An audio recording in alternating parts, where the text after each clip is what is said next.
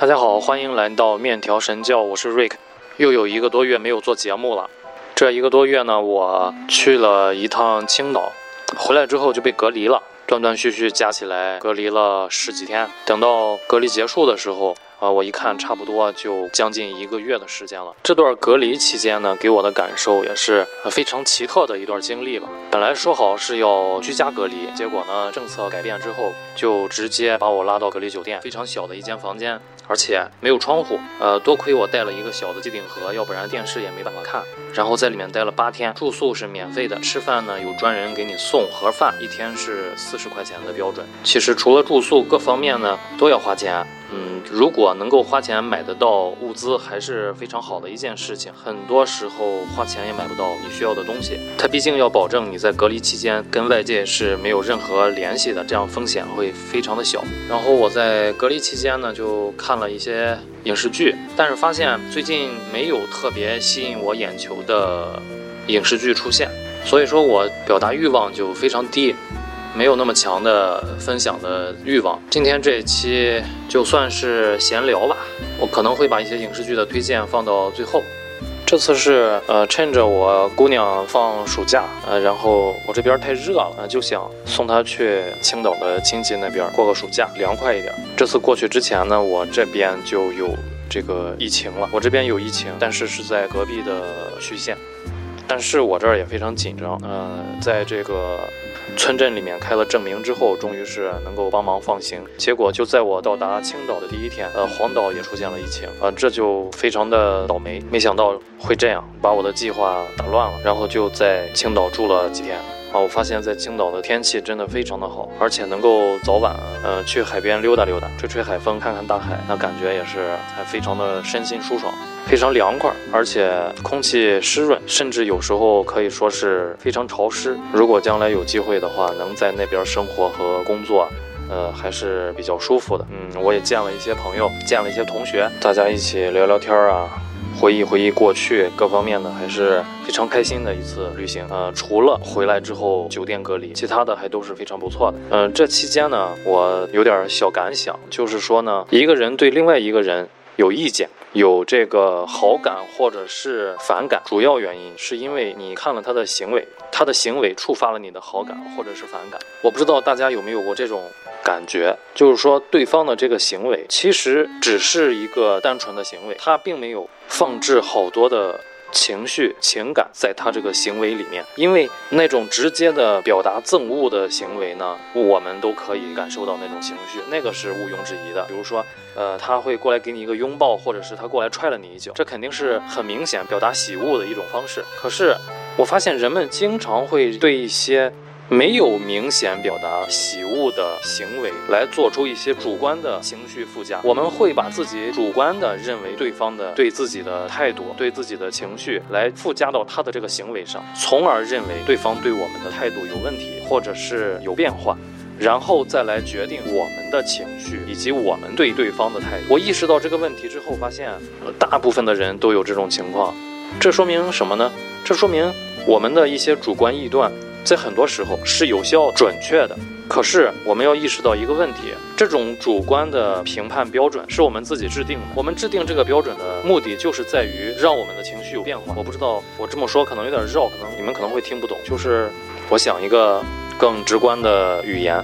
我想表达的可以这么说，因为我一直坚持认为情绪是一个不好的东西，不管是好情绪还是坏情绪，它都会影响我们的行为判断、选择。所以我一直主张，就是嗯，能让自己的精神状态保持在一个比较稳定的状态，不怒不喜、不卑不亢就最好。这个时候我们做出的任何行为都是带有一些逻辑性，而不是冲动为之。而我们这个情绪之所以会产生情绪，除了我们的这个想到一些往事、想到一些故人、听到一些。音乐，或者是看了一些些电影，会带给我们的感动之外，绝大多数都是因为别人对我们的行为，别人对我们有一些行为，我们主观的判断了他的情绪附加啊，导致我们在对这个有情绪附加的行为做出情绪判断，是好还是不好？我是该高兴还是该愤怒？这样不是一个特别好的习惯。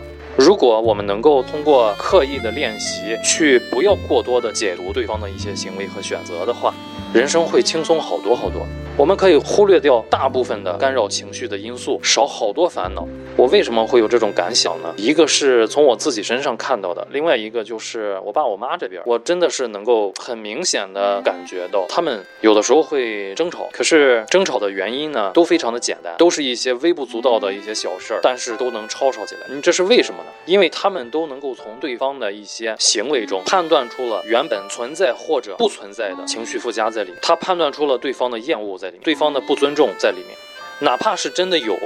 但是呢，如果被我忽略掉了，对方就好像一拳打在了一团棉花当中，是没有任何回馈的。那么他的这种行为将是完全没有意义的，他没有伤害到我。对方的这种行为目的就是为了引起你的注意，引起你的情绪波动。换句话来说，就是为了激怒你，或者是为了感动你。但如果我们完全不接招呢，对方的目的就不会得逞。我们可以继续保持在一个非常稳定的情绪上面。我认为这才是一个明智的做法。更何况，很多时候对方可能真的没有你主观认为的那种不好的情绪在里面，都是我们的大脑自己加上去的，这样就很不值得，就很容易会误解一个人的本意。如果我们不接招的话呢，我们第一不会误解他，虽然有可能没有 get 到他的好意，但是也不会伤害到任何人，包括自己。我认为这是一个非常好的办法。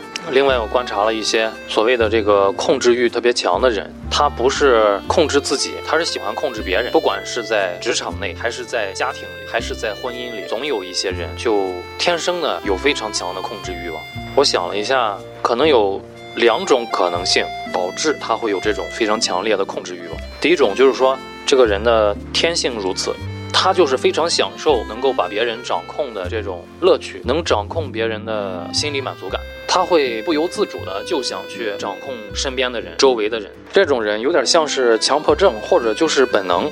他也无所谓喜欢不喜欢，这个不是喜欢与否的范畴之内的事情。这个倒更像是，更像是强迫症，他自己控制不了。然后第二种呢？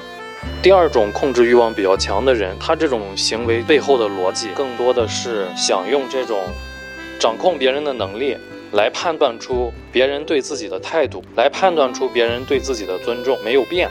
这种呢，就有点像是位高权重的高官，权力能够带给这种人一种快感。他并不是强迫症，他是由于痴迷权力、痴迷权威、痴迷大家对他的畏惧也好、崇拜也好、尊敬也好。控制只是一种手段，不是目的。而我说的第一种爱控制的人呢，控制就是目的。我认为这是两种心理上最根本的区别。第一种，说实话，呃，没办法改，碰到这种人真的是太痛苦了，尽量的离得越远越好。呃，第二种呢，可以理解，但是呢，这也分程度。有的这个病情比较轻微的，我们暂且管它叫病情；有的病情比较轻微的啊，周围的人是可以理解并接受的。有的病情加重之后，同样也是会给周围的人带来非常大的心理负担。呃，有可能。会改，但是付出的代价非常的大，可能会要经历非常多的这个委屈，吃非常大的亏，才有可能会改掉这种陋习吧。这第二种行为逻辑，爱控制别人的人，他就会像我之前所说的那种主观，给对方的行为增加情绪。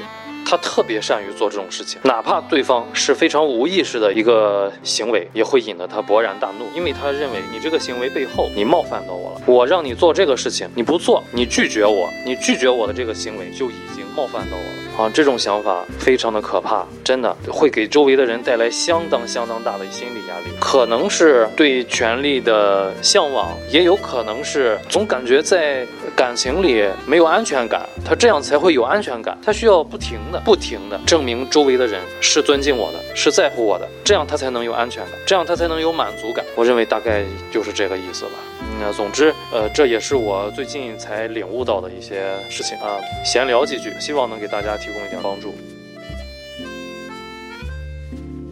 呃，下面我想介绍一下我最近看了哪些呃比较好看的影视剧吧。没有特别好看的，只能就是矬子里面拔将军，有一些感觉还是耳目一新的，或者是角度比较独特的，我会推荐给大家。我还是一贯的态度，我认为这个影视剧啊，就应该自己静下心来，慢慢把它看完，而不是在网上找一些五分钟看完什么电影，或者是一个小时看完什么电视剧，有别人给你解说着，然后呃剪辑了一些片段，把它拼在一起，嗯，就给你讲。讲一个非常简单的故事，我认为这样是非常非常没有营养的。我朋友也劝我做这种呃非常经典的电影的这种剪辑故事剪辑，我真是不太喜欢这样。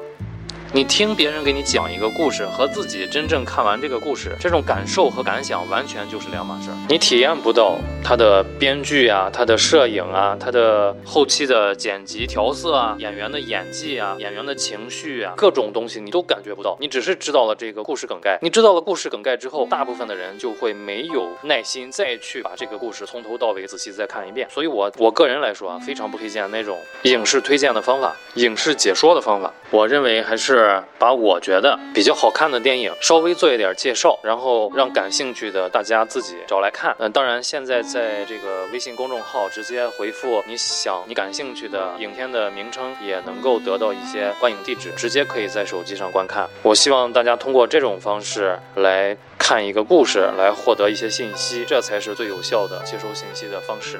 先说这个《祝你好运，里奥格兰德》吧，英国拍的剧情喜剧，导演叫。苏菲海德哦，他的作品得分都不低呀。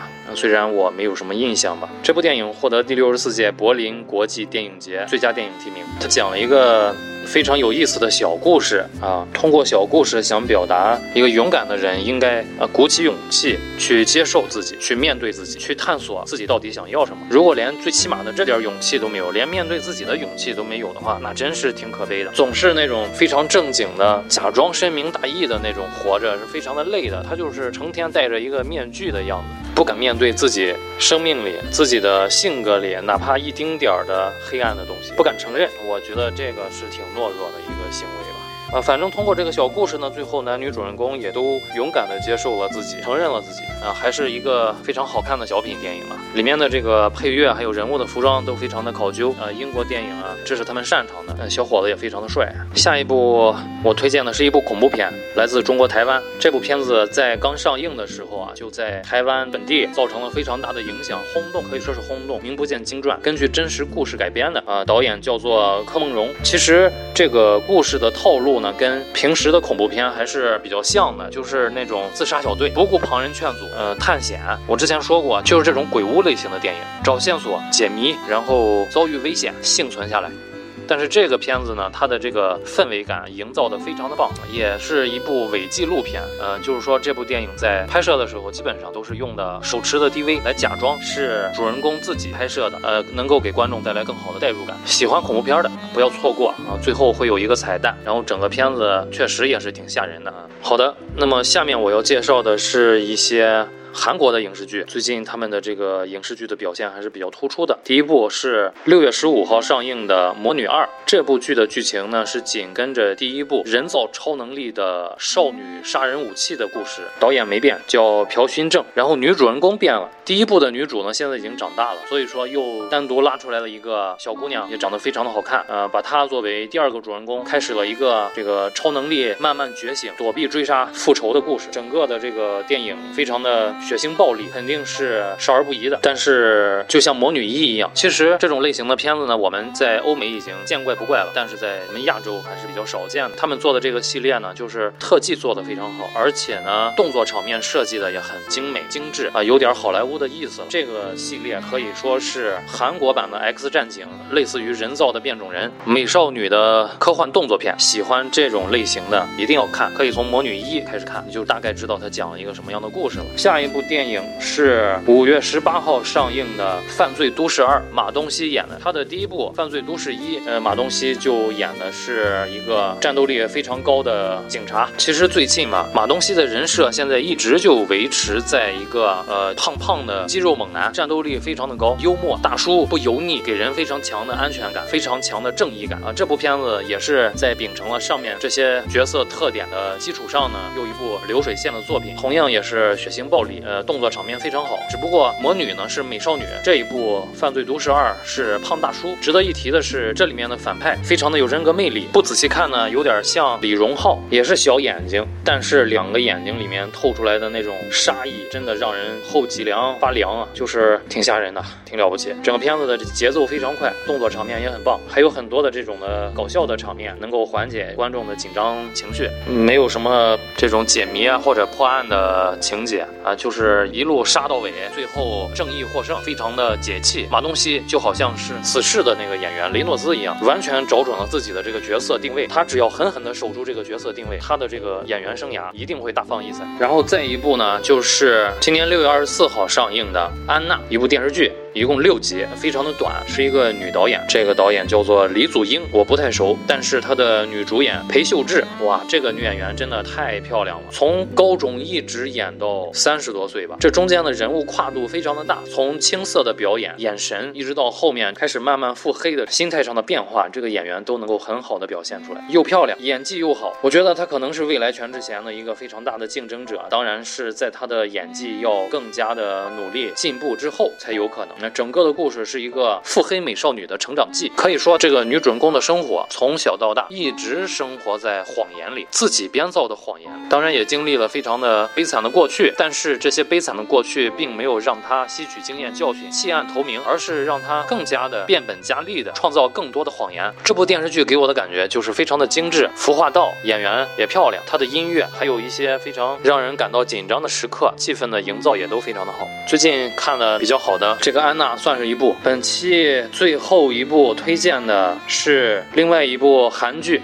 六月二十九号开始播放《非常律师于英语》，现在豆瓣九点三分，一共是十六集啊，现在大概更新到了个六七集的样子，讲述了一个从小患有自闭症的天才少女，她呢说话比较晚，但是基本上过目不忘，而且对法律条文有极其浓厚的兴趣，各种法律信手拈来，都在自己的脑子里，就好像是一个人形计算机一样。这种的天才长大了之后，他会怎么样呢？而且还是一个自闭型选手，那么他在生活、工作、在职场中。会发生哪些有趣的故事呢？这部电视剧大概就是一集一个诉讼案，每集的故事都不一样，但是每一集呢都有让人捧腹大笑或者是热血沸腾的时候，就是它这种剧情的编排特别的精妙。这里面少男少女在一谈个恋爱，我就知道为什么这部剧能拿九点二分啊！说实话，到目前为止，我不认为这部剧能够九点二，它只是在一些方面占了一些便宜，比如说人设呀，比如说 CP 的设定呀等等，占了一些便宜。具体这部。剧怎么样？还要等都看完了之后再说。按照韩国的调性的话，最后一定会有反转，有感人，最后会有一个圆满的大结局。